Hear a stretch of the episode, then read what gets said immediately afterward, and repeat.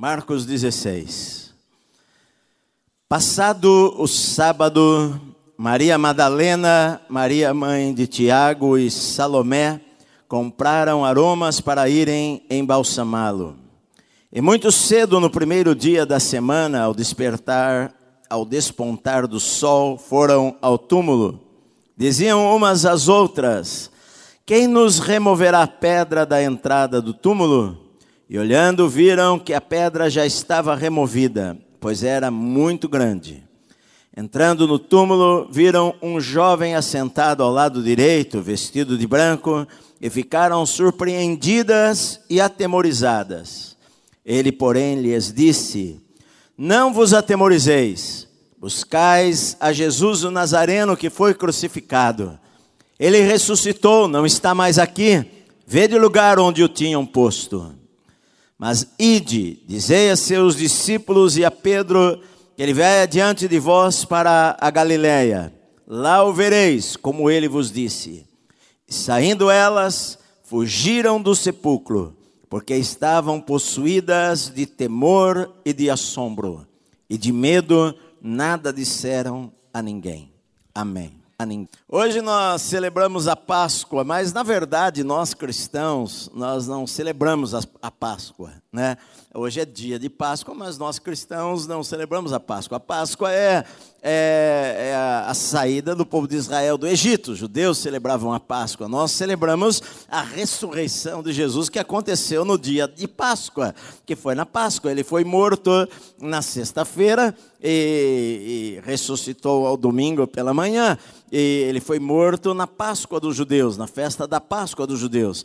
A ressurreição de Cristo, na verdade, é o maior evento da história, é o maior evento da Bíblia, é o maior evento dos evangelhos porque não adiantaria nada Jesus ter morrido na cruz se ele não tivesse ressuscitado, seria mais um morto como qualquer outra pessoa. Se não teríamos, não teria possibilidade de salvação se Jesus não tivesse ressuscitado. A nossa fé seria inútil, não adiantaria nada.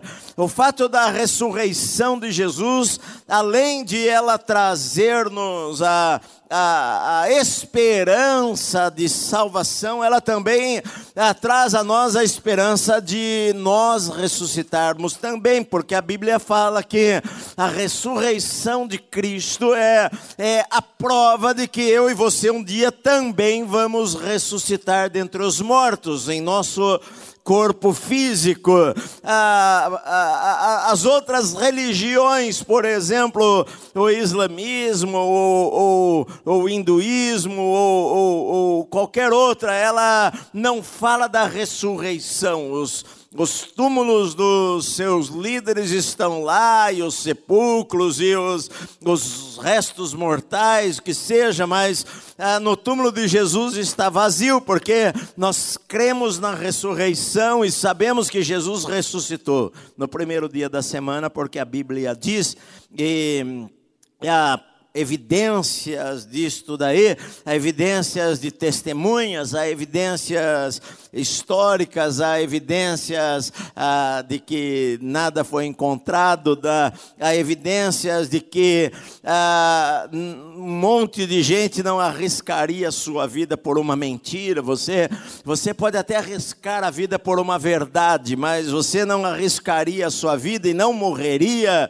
ah, por uma mentira, ah, como dezenas de pessoas morreram, ah, porque elas acreditavam que Jesus realmente ah, ressuscitou dentre os mortos. Você imagina se os apóstolos todos eles combinavam é, em contar uma mentira e os discípulos todos combinaram de contar uma mentira, falando que Jesus ressuscitou, sendo que ele estava morto num túmulo e viverem a sua vida pregando uma mentira a vida toda e darem a vida e morrerem, um a pedradas, outro a flechada, outro crucificado de cabeça para baixo, acreditando numa mentira. Você imagine só se fosse uma mentira mentira. É evidente que ninguém dá a sua vida por uma mentira. Você dá a vida por defender algo que você realmente acredita que é verdade e os discípulos e os apóstolos, eles acreditaram realmente que era verdade, e eles viram Jesus ah, ressuscitado, e a Bíblia fala que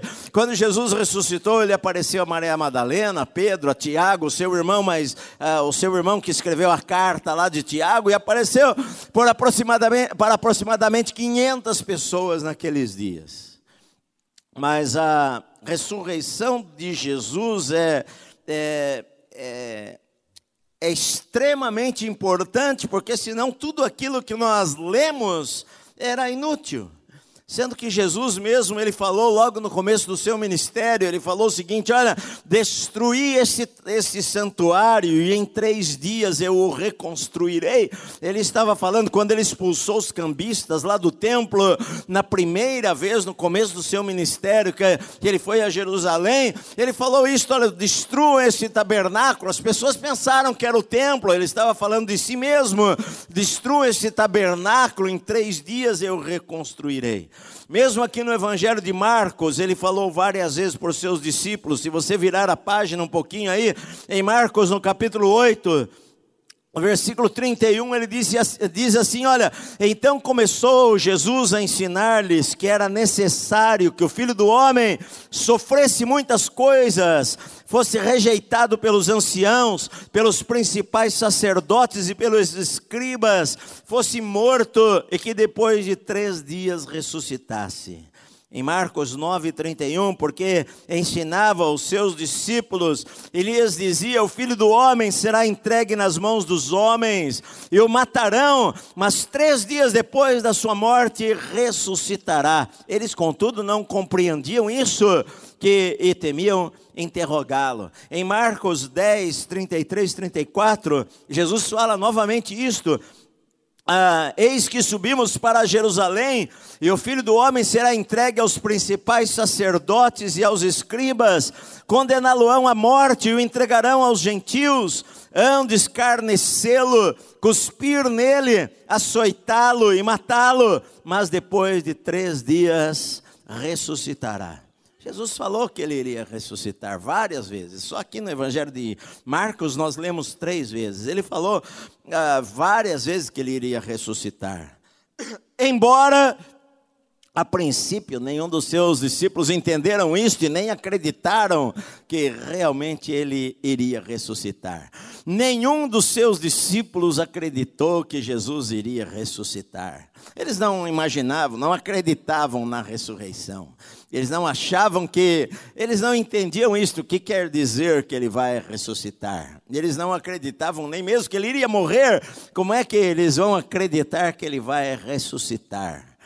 Sendo que depois que Jesus apareceu, e apareceu a vários dos seus discípulos, a quase todos eles quando estavam juntos, e só Tomé não estava lá, e falaram: Ah, o Senhor apareceu aqui. E Tomé falou: Eu não acredito, a menos que eu coloque a mão ali, ó, o meu dedo ali, não acredito. Mas Tomé não foi o único que duvidou, todos eles duvidaram, nenhum deles acreditou, a Bíblia diz. Por isso que nós, eu li esse texto aqui. Porque estas mulheres aqui, Maria Madalena, Maria mãe de Tiago, ou a mãe de Jesus, que Tiago era irmão de Jesus, e Salomé, que deveria ser a mãe de João e de Tiago, os dois irmãos lá, os filhos de Boanerges, Salomé, a, é a mãe, a esposa de Zebedeu, essas três mulheres, junto com outras, outros evangelhos, a, a ressurreição, a morte de Cristo e a ressurreição estão nos quatro evangelhos. Quando você lê todos eles juntos, você forma uma imagem melhor de tudo aquilo que aconteceu, porque cada um deles conta um pedaço, cada um deles conta a sua visão, aquilo que ele eh, recebeu, aquilo que ele aprendeu, aquilo que ele ouviu. Por exemplo, Marcos, ele não foi um dos apóstolos, ele ouviu de Pedro. Pedro contou para Marcos sobre os acontecimentos da vida de Jesus e Marcos agora escreve aproximadamente de 35 a 40 anos depois da ressurreição. Marcos escreve o evangelho lá pelo ano 67 a 70 70. Jesus foi crucificado lá pelo ano 33, 35. Então, muitos anos haviam se passado. Marcos é o mais rápido. O evangelho de Marcos é tudo assim, imediatamente, imediatamente, é tudo corrido. É um evangelho de ação e ele, ele rapidamente ele resume a ressurreição de Jesus, mas em todos os evangelhos fala sobre a ressurreição de Jesus. E, e nos evangelhos fala, por exemplo, que havia outras mulheres ali junto com elas, dentre elas Joana, fala o nome de uma mulher chamada Joana também e todas as outras. Estas mulheres, a Bíblia diz aqui no versículo 40 do capítulo 15 que elas elas seguiam a Jesus desde a Galileia. Elas vieram desde lá do norte. A Bíblia diz que elas observ... elas estavam lá, acompanhavam, diz no versículo 41, e serviam ao Senhor. Elas acompanhavam a Jesus e serviam ao Senhor de alguma maneira, talvez fazendo comida, cuidando das coisas, eh, enfim, que Jesus pregava, havia uma multidão de pessoas. Tem gente que pensa que Jesus fazia todas as coisas, havia uma multidão de pessoas ao lado dele, discípulos que o serviam para que ele pudesse ter o ministério dele. Então, essas mulheres vieram desde a Galileia acompanhando e servindo a Jesus. Algumas delas serviam a Jesus desde o começo do seu ministério. Mas interessante que elas to, todas elas não esperavam que Jesus ressuscitasse, porque a intenção delas era ir lá para colocar perfumes no corpo de um morto. A intenção delas era ir ao, ao túmulo colocar perfume no corpo de um defunto.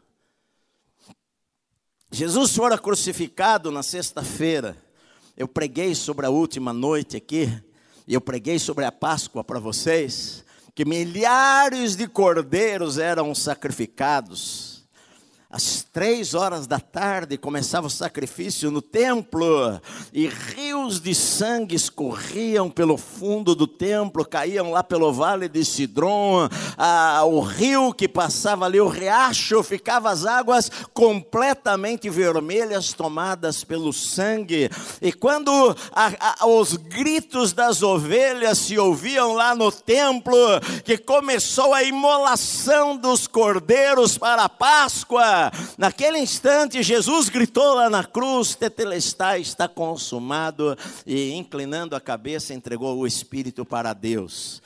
Sexta-feira, Sexta-feira, a, a, morte mais terrível que tinha era a morte de cruz, era, era uma morte lenta, era para as pessoas morrerem sofrendo.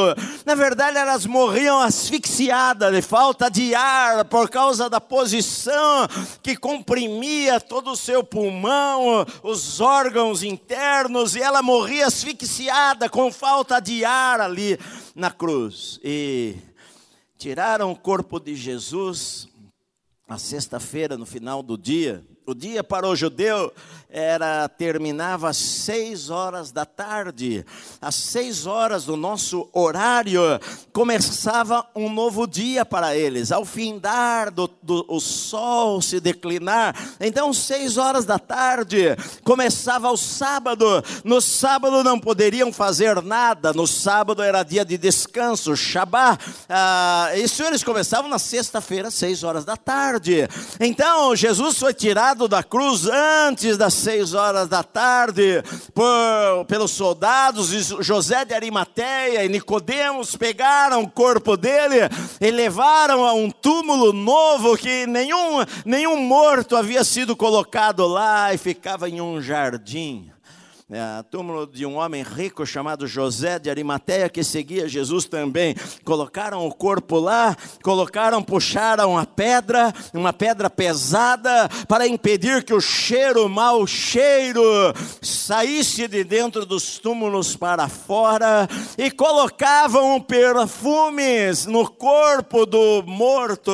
Quando fala em balsamar, não é que vai abrir o corpo para tirar e, ah, os órgãos, embalsamar. Em embalsamar era perfumar o corpo. Os judeus colocavam aromas pelo corpo todo da pessoa, até para que aquele mau cheiro do estado de decomposição fosse amenizado. Eles cobriam o corpo com perfumes. Era um gesto como nós fazemos de levar flor lá no cemitério.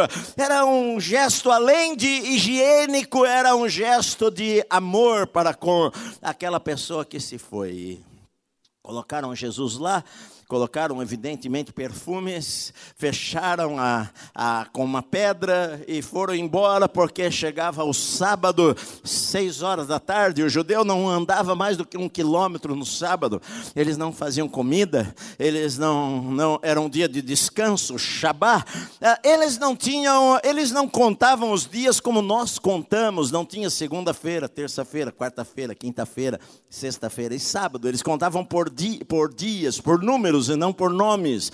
Não havia sexta-feira santa, era o sexto dia. O sétimo dia Deus descansou, aquele dia foi o dia de descanso, Shabá. Após o Shabá, a Shabá começava o primeiro dia da semana, que nós chamamos de domingo.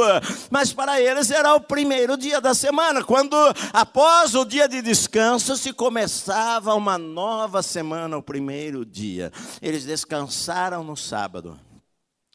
Quando foi por volta de seis horas da tarde que encerrou seu Shabá, eu já estive no Oriente nessa época e aquele silêncio, de repente, tudo se abre de repente.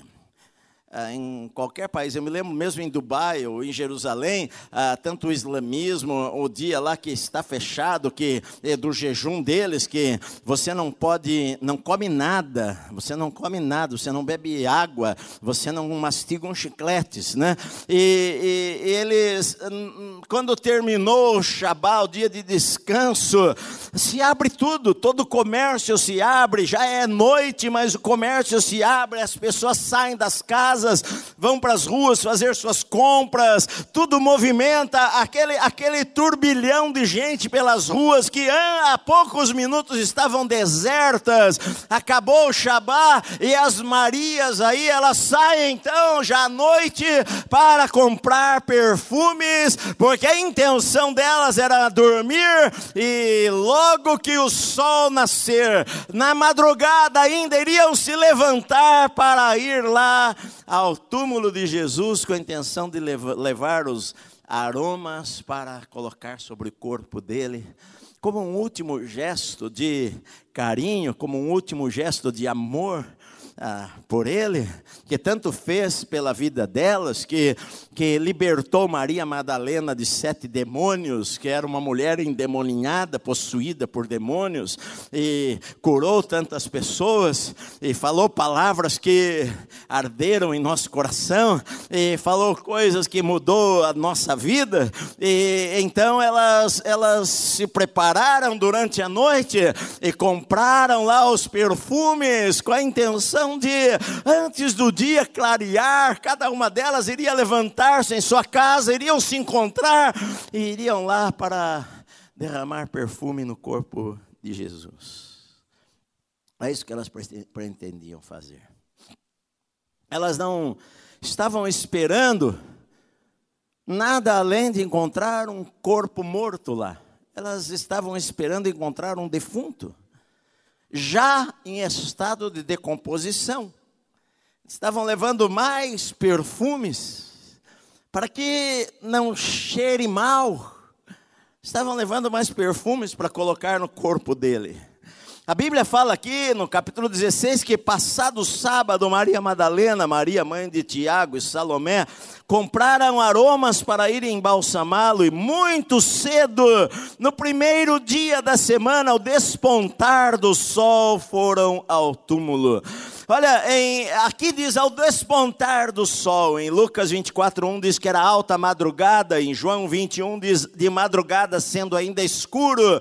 A gente, a gente vê o seguinte, não tinha claridade nenhuma ainda, talvez o sol estava lá, aquela, aquele clarim com, despontando o sol quando elas chegaram ali naquele lugar, mas ainda estava escuro, ainda era noite, é madrugada, ah, elas levantaram-se extremamente cedo para irem a pé, caminhando ali, talvez um quilômetro, um quilômetro e meio, dois quilômetros. Na, a Jerusalém é uma, é uma colina, é, são colinas e montanhas, e elas foram pelos caminhos estreitos ali até chegar àquele lugar. Evidentemente, elas estavam extremamente tristes estavam tristes porque elas, como todos os outros, pensaram que Jesus era o Messias, elas tinham certeza que Jesus era o Messias, mas Messias não morre.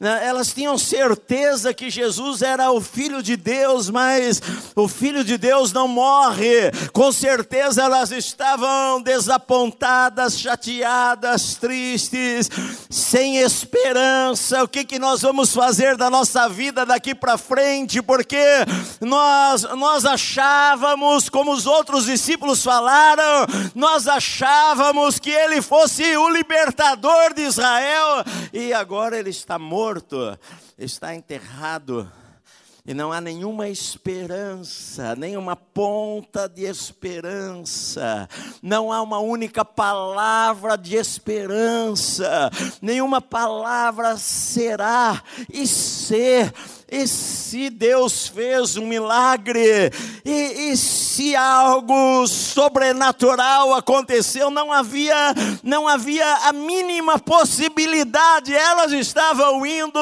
ver um túmulo para colocar perfumes em um homem morto, meu amado.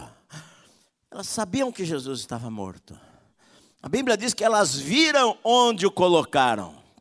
Quando tiraram o corpo dele da cruz, elas acompanharam de longe e elas viram o local onde colocaram e elas planejaram ir lá.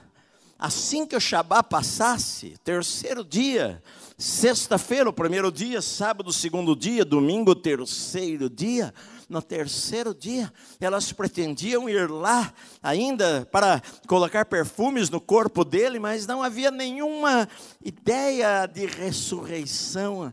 Parece que os ouvidos de todos eles estavam tapados para entenderem isso, porque Jesus falou várias vezes isso daí.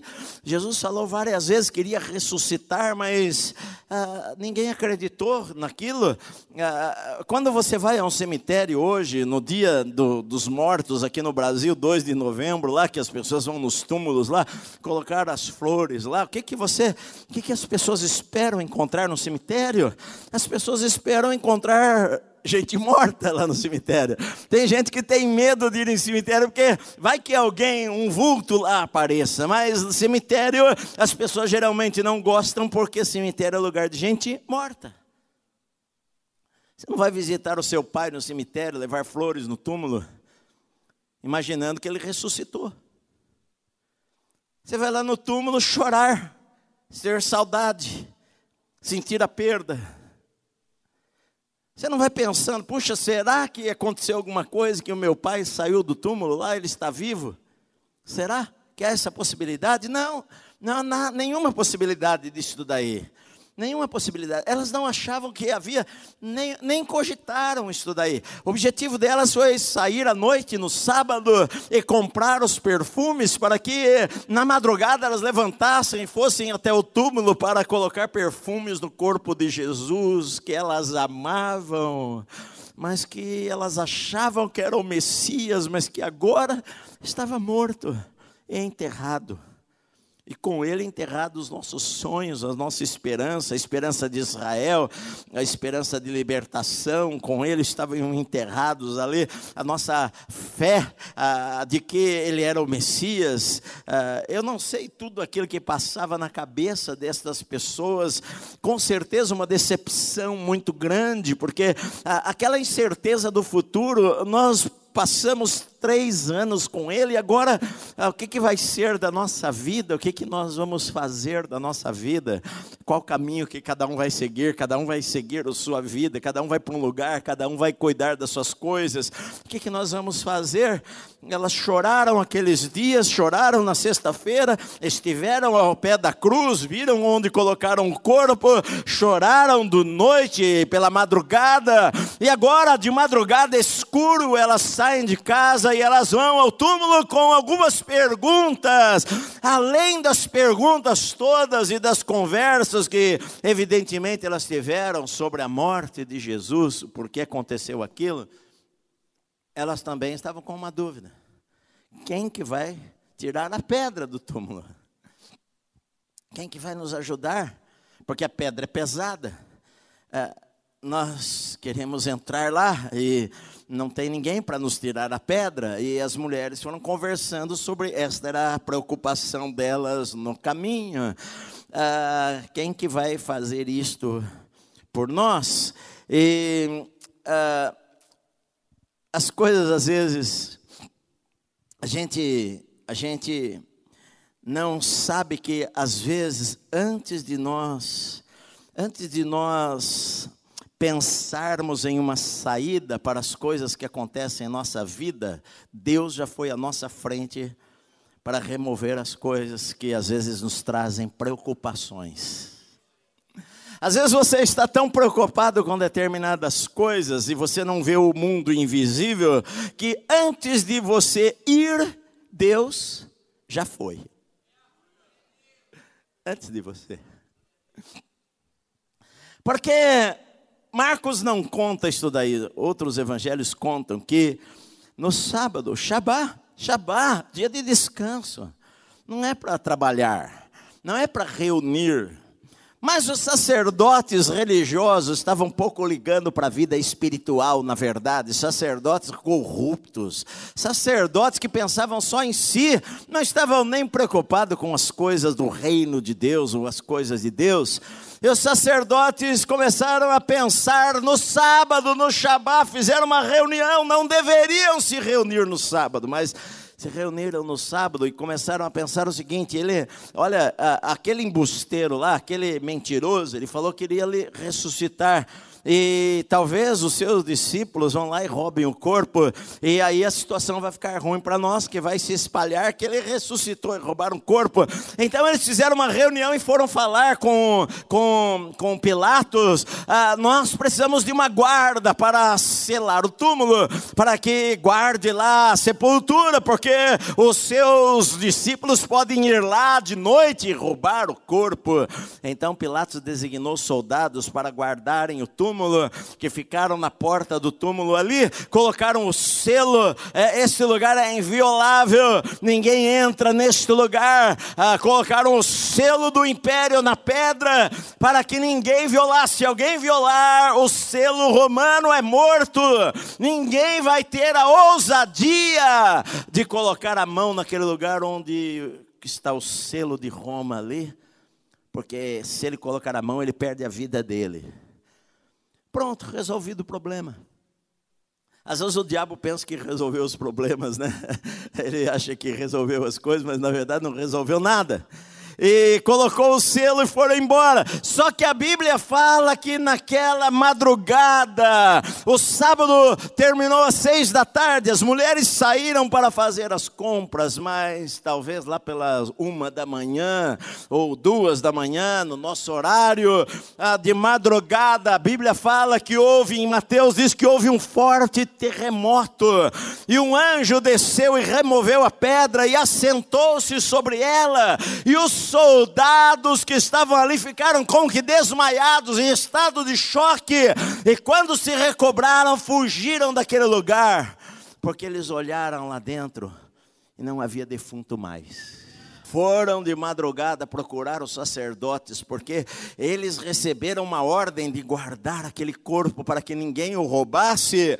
e agora o corpo não estava mais lá, eles viram, tiveram uma visão de madrugada, um terremoto, além do medo do terremoto, eles viram um, um homem sentado sobre a pedra, parecia um relâmpago, Mateus fala, parecia um relâmpago sobre uma pedra, eles apavorados vão aos sacerdotes e contam o que aconteceu, e os sacerdotes falam para ele: Olha, vocês não falem disto daí.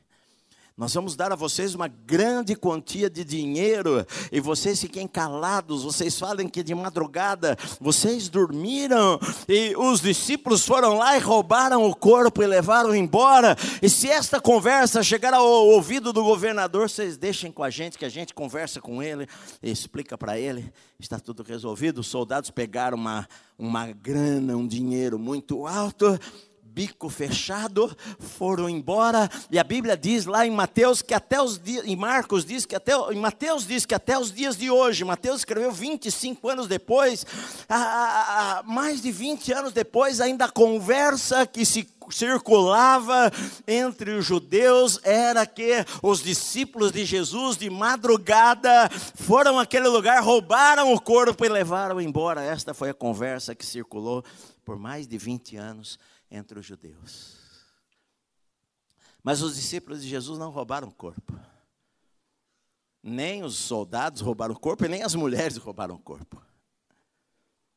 Quando as mulheres chegaram lá, surpresa delas, de repente elas estavam conversando no caminho sobre como iriam tirar a pedra do, da boca do túmulo para colocar os perfumes lá dentro.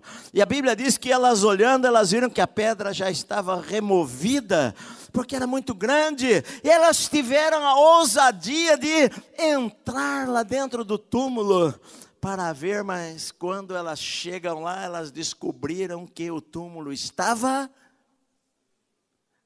vazio. Interessante que nenhum dos evangelhos fala o que aconteceu. Nenhum dos evangelhos fala como foi a ressurreição. A Bíblia fala que todos, quando chegaram lá, o túmulo estava vazio. A única coisa que tinha eram as roupas brancas, as roupas que cobriram Jesus. O lenço que colocaram no seu rosto estava pendurado num canto e a, as vestes estavam lá colocadas lá. Está vazio. Aquelas roupas não, não precisavam mais delas. Mas ali o túmulo, se é o lugar que nós fomos lá em Israel, os túmulos eram pequenos, elas chegaram, elas viram, não havia corpo, mas havia um moço lá sentado, todo vestido de branco, e falou para elas esta palavra aqui: não fiquem com medo, evidentemente, elas foram ver o morto e, e, e, tudo aquilo, um homem dentro do túmulo sentado, elas ficaram apavoradas. O homem falou para elas: não fiquem com medo, vocês buscam a Jesus o Nazareno que foi crucificado, ele ressuscitou, não está mais aqui. Olha aqui onde colocaram o corpo dele, ele não está mais aqui, ele ressuscitou. Olha, na cabeça delas, elas não imaginavam uma coisa destas, porque elas não foram lá para encontrar um Jesus ressuscitado, elas foram lá para encontrar um corpo morto, para colocar perfume sobre o corpo morto, que elas amavam a Jesus elas não pensaram encontrar a Jesus ressuscitado, e na verdade elas nem encontraram Jesus ressuscitado e nem encontraram um corpo morto, elas encontraram um túmulo vazio que até hoje está lá e você pode visitar um túmulo vazio que está escrito na porta daquele túmulo lá hoje. Ele não está aqui em inglês, he is not here, he has risen, ele não está aqui, ele ressuscitou, está lá até hoje, meu amado túmulo está vazio lá em Jerusalém, no lugar da caveira. Só que a Bíblia fala que elas não acreditaram. Elas não acreditaram. Elas não viram Jesus. Um cara estava sentado lá que não sei quem que é. Ele não falou que é anjo. Um homem está sentado lá e fala para nós. Vocês vieram aqui buscar a Jesus o Nazareno? Ele ressuscitou, ele não está aqui. Olha aqui, estava aqui o corpo dele, não está mais. Fiquem com medo, não? Ah, você vai no cemitério. Não era um cemitério, é um túmulo, mas se você vai no cemitério, você encontra um homem de branco, ainda está escuro, sentado do teu lado. Elas ficaram com medo. ficaram apavoradas. O homem falou para elas: Olha aí, de falar aos seus discípulos e a Pedro que ele vai adiante de vós para Galiléia. Lá vocês vão vê-lo. E a Bíblia diz que elas saíram dali, versículo 8, fugiram do sepulcro, porque estavam possu possuídas.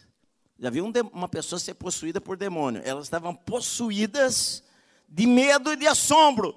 E de medo, não disseram nada a ninguém. Sabe por quê? Porque elas não acreditaram que Jesus tinha ressuscitado. Depois, se você for ler outros textos da Bíblia, falaram para Pedro e João e eles não acreditaram que Jesus tinha ressuscitado. E falaram para os onze e não acreditaram que Jesus tinha ressuscitado. Ninguém acreditou que Jesus tinha ressuscitado. E o diabo não quer que as pessoas acreditem na ressurreição de Cristo, porque se Jesus não ressuscitou, Paulo fala em 1 Coríntios 15: a vossa fé é vã, é nula, não serve para nada. Se Jesus só morreu, o diabo venceu, o pecado venceu, o mundo venceu, meu amado. Na sexta-feira o diabo achou que tinha vencido, os demônios acharam que tinham vencido, o pecado venceu. Na verdade, se Jesus ficasse lá no túmulo, não havia esperança. Lá no túmulo iria estar, iriam estar as nossas esperanças, a nossa saúde, a nossa vida iria estar lá enterrada. Sabe por quê? Porque ah, se Jesus não tivesse ressuscitado, ele era, ele seria mais um líder religioso que deu a sua vida por uma boa causa, ou uma pessoa que deu a sua vida por uma boa causa, um herói. Só isso daí. Paulo ele fala, em 1 Coríntios 15, se, se Jesus não ressuscitou dentre os mortos, é vã a vossa fé, não adianta para nada. Sabe por quê? É por isso que nós não usamos Jesus numa cruz, porque nós acreditamos que ele não ficou morto, ele não ficou num túmulo. Nós acreditamos que Jesus está vivo hoje. Nós acreditamos que Jesus está aqui conosco, nós acreditamos que ele está em nosso coração.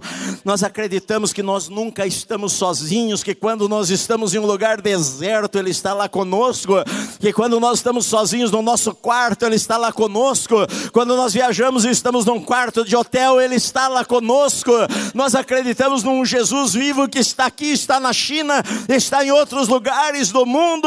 Ele está vivo em espírito, habitando em nossa vida. É este é o fundamento da fé cristã, meu amado a ressurreição de Cristo, que o túmulo não pôde detê-lo, a morte não, o aguilhão da morte foi quebrado naquele dia, meu amado.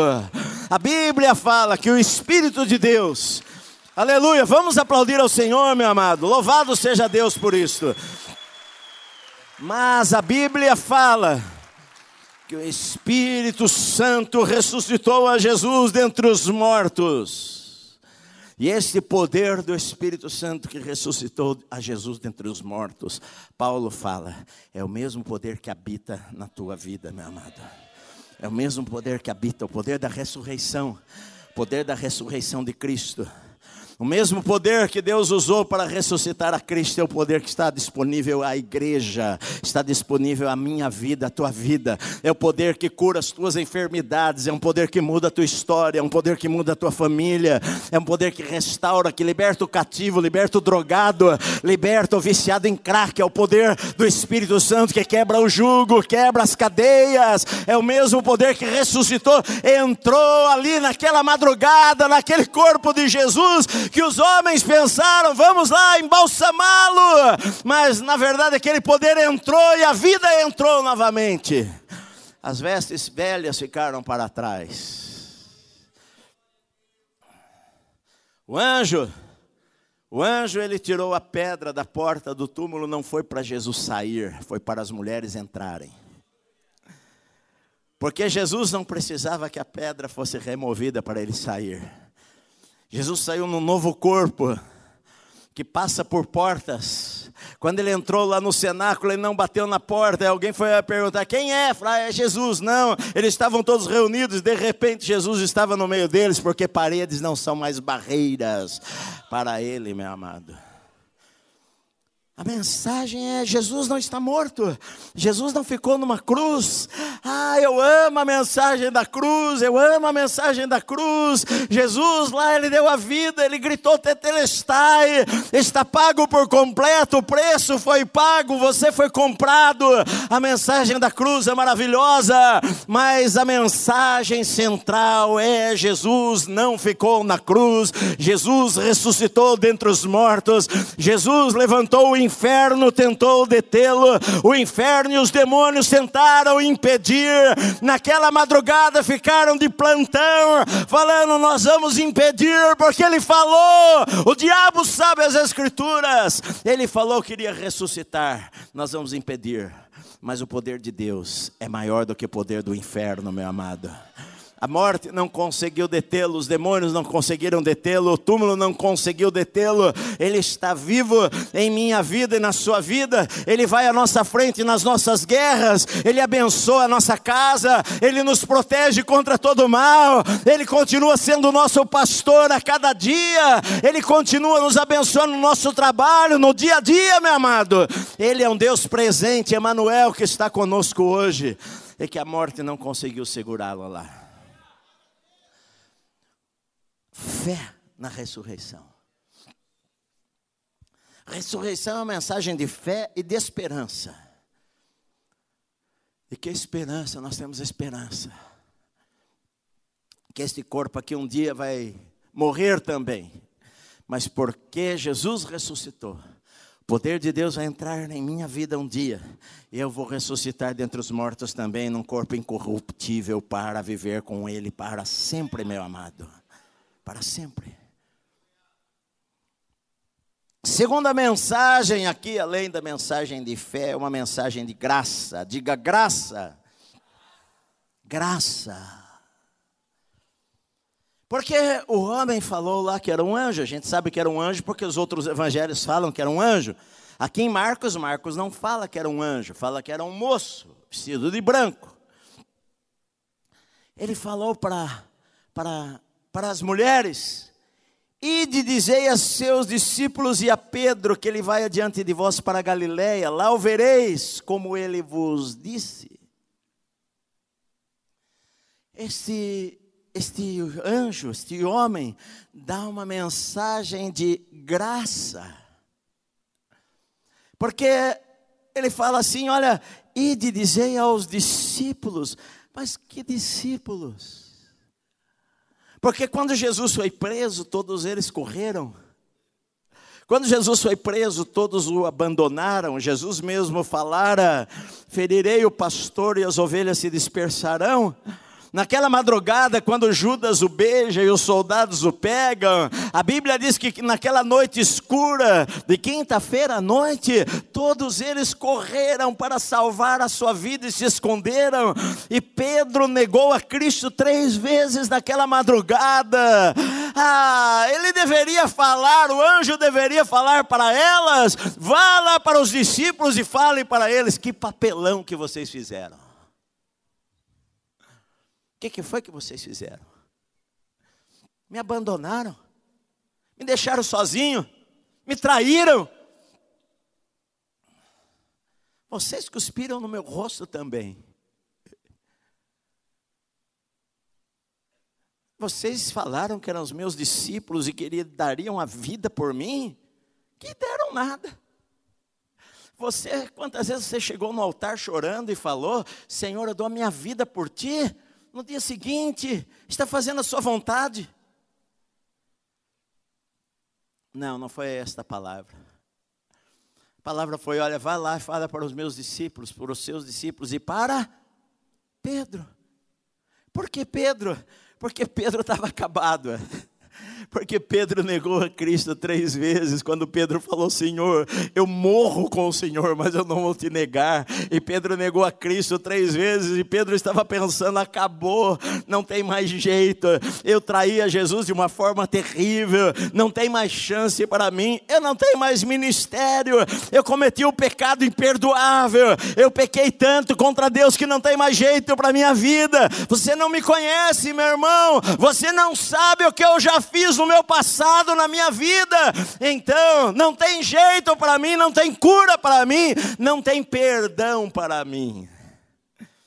Mas eu quero dizer para você que não importa o que você fez. Ah, o amor de Deus, a graça de Deus, a compaixão de Deus, a misericórdia de Deus cobre uma multidão de pecados, meu amado. Não importa se você é assassino, se você é ladrão, não importa se a pessoa matou pessoas, está numa penitenciária condenado. No Brasil não, mas nos Estados Unidos condenado à morte, à prisão perpétua, à injeção letal, com, condenado a, a para sempre estar lá. Não importa o que essa pessoa fez, se ela se arrepende, se ela se ajoelha no chão frio de uma cela, e se ela fala, Senhor, me perdoa, Deus a perdoa, meu amado.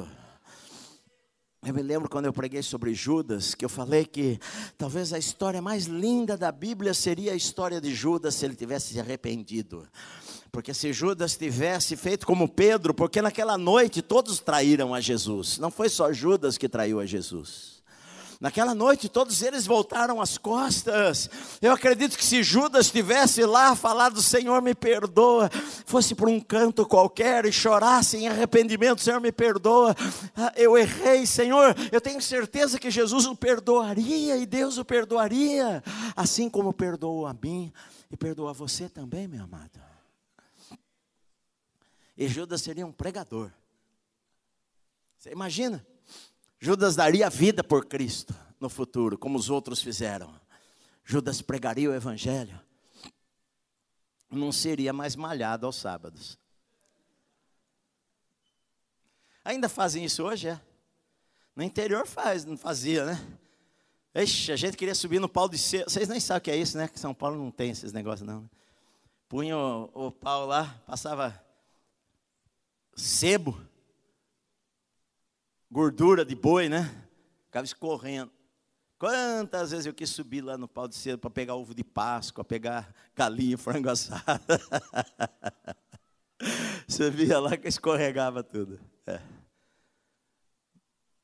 é uma mensagem de graça, é uma mensagem de que há perdão, há uma mensagem que há cura, há uma mensagem para o pior dos pecadores, há uma mensagem para Pedro, há uma mensagem para os seus discípulos, há uma mensagem para mim e para você, que Jesus perdoa você, se você vir a Cristo, se você se arrepender, Ele dá a você uma segunda chance, uma terceira chance, uma quarta chance, uma quinta chance, uma décima chance, até o último suspiro da sua vida. Você pode ser o ladrão lá na cruz, que não vai ter tempo mais para nada, mas ainda assim, naquele último instante, Jesus dá uma chance e você pode estar com Ele no paraíso naquela madrugada. É uma mensagem de graça. Terceira coisa, missão. A Bíblia diz aqui que eles, o, o anjo falou para elas, mas ide e dizei. E diz no versículo 8: E saindo elas, elas foram, mas não disseram. A Bíblia diz aqui: de medo, nada disseram a ninguém. Eu não sei na tua Bíblia aí, se está a partir do versículo 9, se você reparar, tem algumas versões da Bíblia que está lá a partir do versículo 9, um colchete até o final do capítulo, até o capítulo 20. Quando está assim em colchetes, é que esta parte do versículo 9 ao versículo 20 não está nos principais manuscritos encontrados antigos. Essa parte ela aparece muitos anos depois, então, numa linguagem um pouco diferente. Muitos pesquisadores da Bíblia acreditam que esta parte não estava no Evangelho de Marcos e foi colocada depois. Muitos acreditam que o Evangelho de Marcos terminou como Marcos era. Tudo de repente, imediatamente. Muitos acreditam que o Evangelho de Marcos termina no versículo 9 com uma palavra chocante de medo, não disseram nada a ninguém. Ponto final. Tudo que está no, em seguida, eu, eu prego sobre esse texto que está em seguida e tudo isso, mas o que está em seguida está nos outros evangelhos também. O ID, a, a grande comissão, tudo isso daí. Você pode acreditar que sim ou não, mas muitos acreditam que não. Eu, eu leio a Bíblia toda e para mim aqui é inspirado por Deus. Mas se o Evangelho de Marcos terminou no versículo 8, como alguns acreditam, ele terminou de uma maneira inesperada. O anjo falou para elas: ide falar aos discípulos para ir para Galiléia. Primeiro, ninguém foi para Galiléia. Vocês já viram isso daí? Que Jesus não encontrou eles na Galiléia, Jesus encontrou eles no cenáculo. Por quê? Porque eles ficaram lá. Encontrou na Galileia na última vez só. Lá em João 21, quando os discípulos estão lá na Galileia, no Mar da Galileia, pescando lá, e Jesus aparece na praia. É a vez que encontrou com eles na Galileia. Porque o anjo falou: vão para Galileia. Eles não acreditaram. E eles ficaram lá no cenáculo, como eles estavam.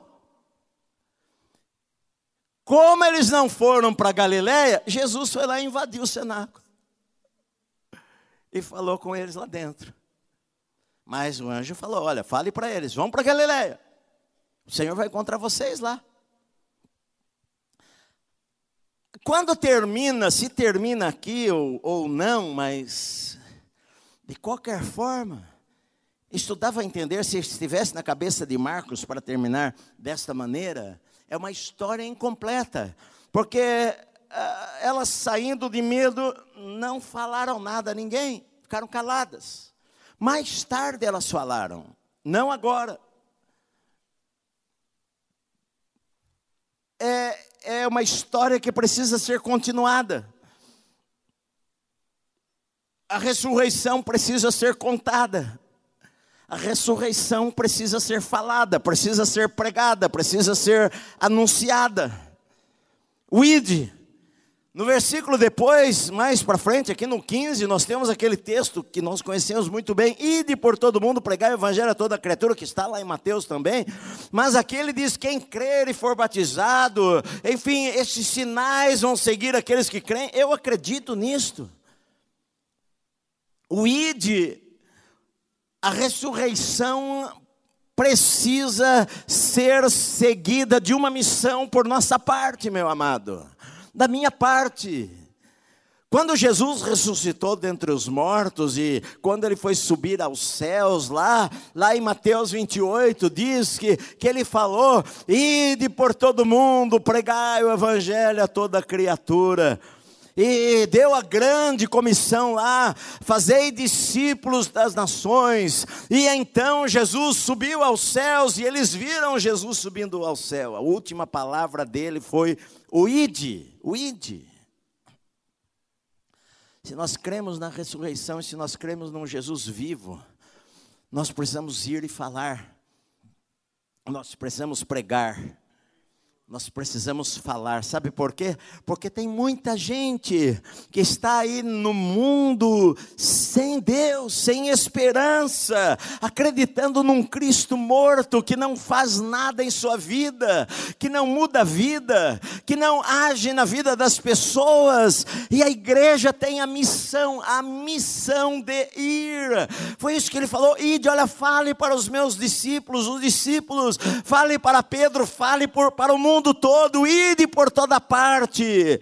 Eu e você, meu amado, nós temos uma missão de ir e falar de Cristo onde nós estamos. falar para o nosso vizinho, falar no nosso trabalho, falar na rua, falar onde nós estamos morando, falar para as pessoas próximas, falar para as pessoas longe, falar em todos os cantos da terra falar para todas as nações, a palavra lá em Mateus etnos, é nações étnicas, é ir aos índios, é ir às outras línguas, é ir aos outros, a outros povos, é falar em São Paulo para os bolivianos, falar para o, os americanos, falar para os estrangeiros, para os árabes, falar de Cristo, que Cristo não está morto, que Cristo está vivo e pode mudar a vida das pessoas, que nós não servimos a um Deus que está enterrado, a um Deus morto, morto, mas nós servimos a um Deus que está vivo e que pode estar na tua vida, na tua casa, na situação que você está enfrentando hoje. Ele pode estar lá intervindo, agindo na tua vida, ele não está morto.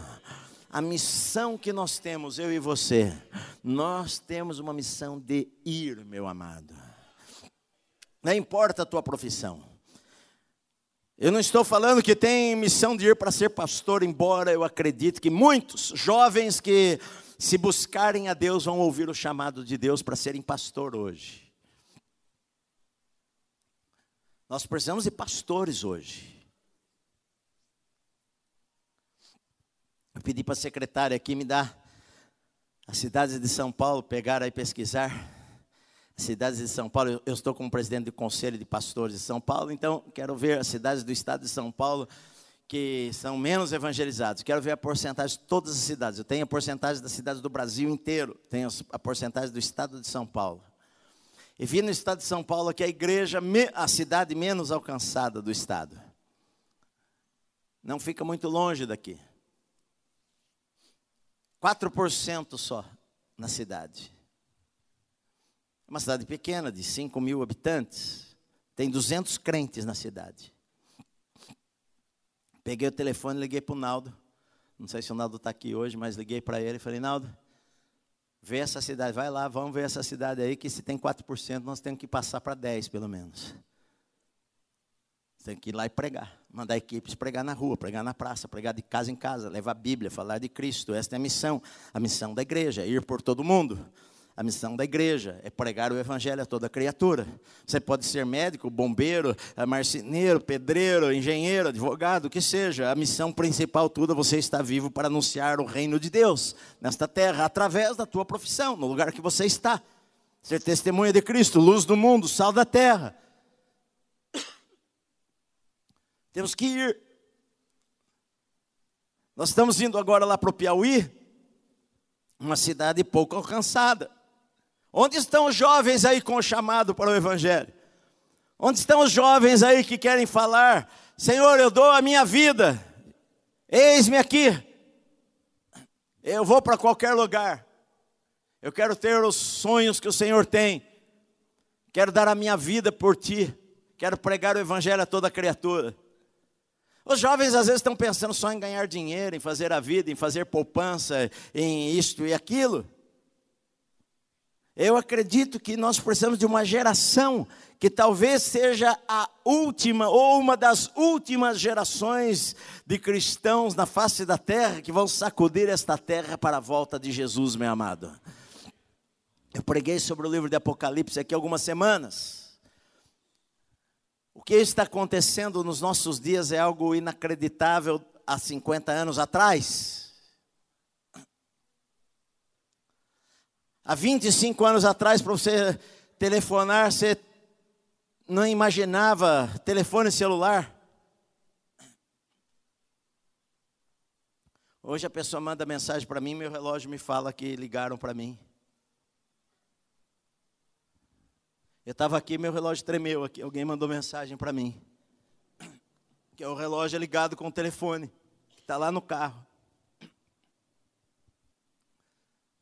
Há anos atrás, você não tinha nada disto. Você não tinha internet. Você não tinha Google para pesquisar, você tem que ir na Barça. A Barça pesava uns 500 quilos. Quando o papai comprou lá a enciclopédia para você estudar em casa, porque senão tinha que ir na biblioteca da cidade, eu era sócio da biblioteca da cidade. Tinha carteirinha. Queria ler um livro, ia na biblioteca da cidade, retirava por uma semana. Às vezes renovava, né? Às vezes era meio lento na leitura, renovava duas semanas. Aí então um dia comprou uma enciclopédia. Ah, que alegria! Aquele bando de caixa pesada chegar em casa, né? Dez caixas, carregar, todo mundo carregar a caixa, é, a enciclopédia para a gente ler, quanto conhecimento, quanto. Eu vou me tornar uma pessoa inteligente, eu vou conhecer tantas coisas. Ontem estava com a minha netinha, a Georgia, fez dois anos esta semana, filha do Wesley. E ela estava com o meu celular assistindo o show da Luna. Quem tem neta e filho pequeno sabe o que é o show da Luna. Eu não sabia, aprendi. Este é o show da Luna. Luna, Luna. É isso aí. Estava lá assistindo o show da Luna. E ela tem dois anos. Eu falei para ele, filho, olha o dedinho dela.